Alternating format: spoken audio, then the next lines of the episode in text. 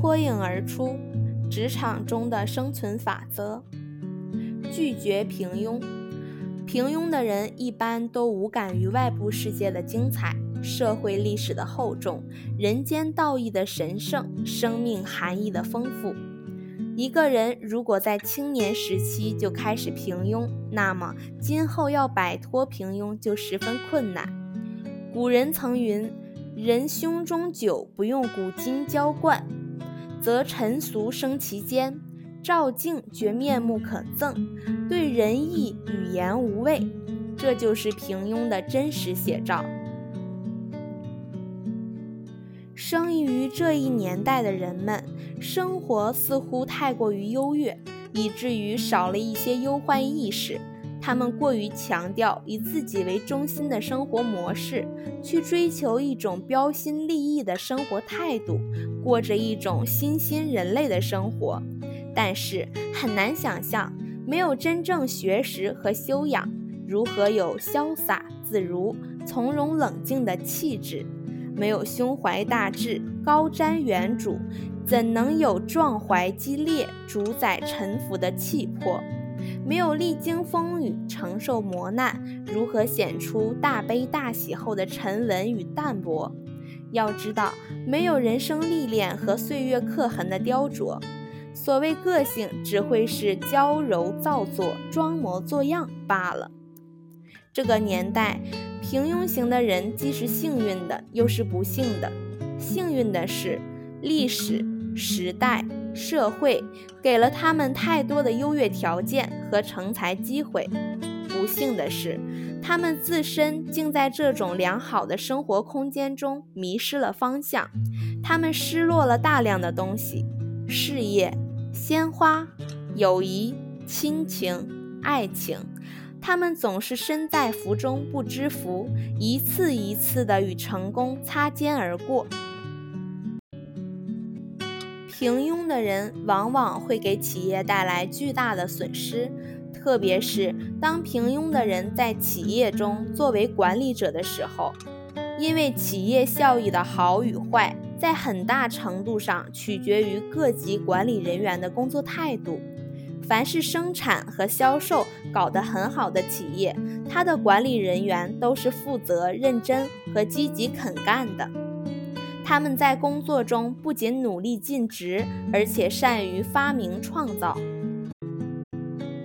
但是，也有的企业对他们自己的管理人员要求不严，组织涣散，制度不全。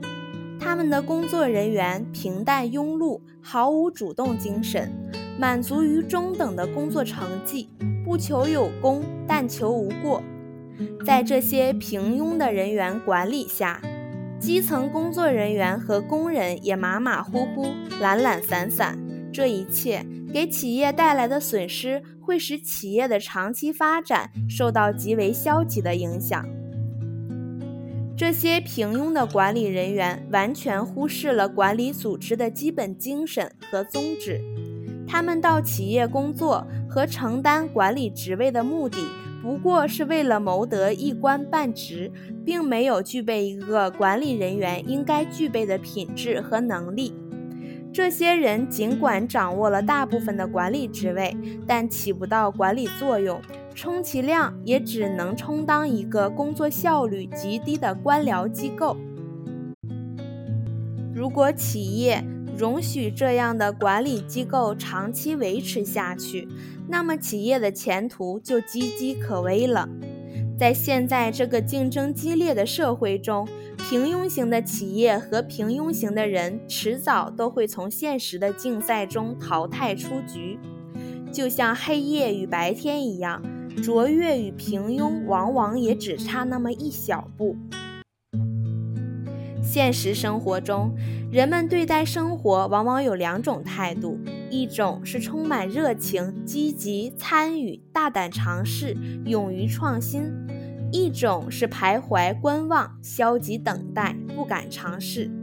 结果，前一种人在积极参与、大胆尝试的过程中，抓住了各种机会，实现创新，最后获得了成功。尽管在尝试过程中，他们也会经受挫折和失败，但最终获得成功的几率肯定要远远高过后一种人。因为挫折和失败往往为走向成功提供了必不可少的经验和教训，而后一种人在消极等待和徘徊观望中，往往失去了很多机会，最终甘于平庸。卓越与平庸的差别不在于天资的高下，也不在于机遇的多少，主要还在于对生活有没有积极参与的热情和勇气。在职场上，找出每个人的天分，加上专业领域的知识训练，正是工作者从平庸跃升到卓越、企业业绩大幅提升的关键之一。